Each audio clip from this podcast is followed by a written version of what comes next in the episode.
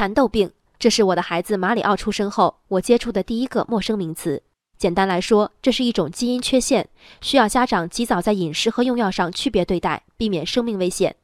在疾病高发地区，比如马里奥的出生地浙江，蚕豆病已被列入婴儿出生后的免费足跟血筛查项目。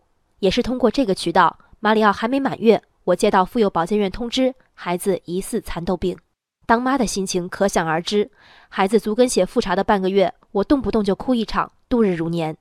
尽管最后的结果排除了马里奥基因缺陷的嫌疑，我仍然对医院充满感激。因为医院第一次试图通知我筛查结果时，我的手机没能接通。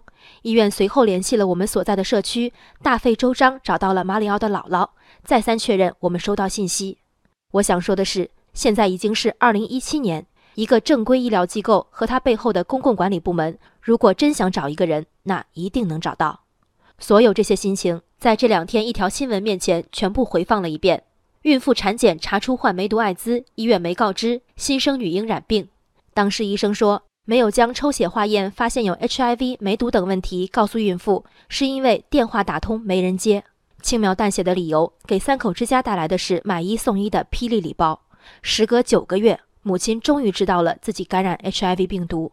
由于在妊娠期没有进行药物阻断，婴儿出生即被下达病危通知书。被诊出先天性梅毒 HIV 待确诊，新生命刚刚开始，已经能看到无尽的痛苦。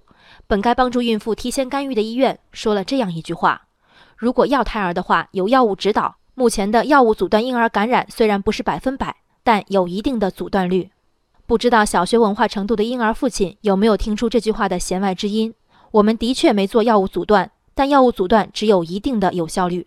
而根据公开资料，这个轻描淡写的一定的阻断率，事实上是百分之九十五。多家开展艾滋病毒母婴阻断的医疗机构都公开表示，从来没有过阻断失败的案例。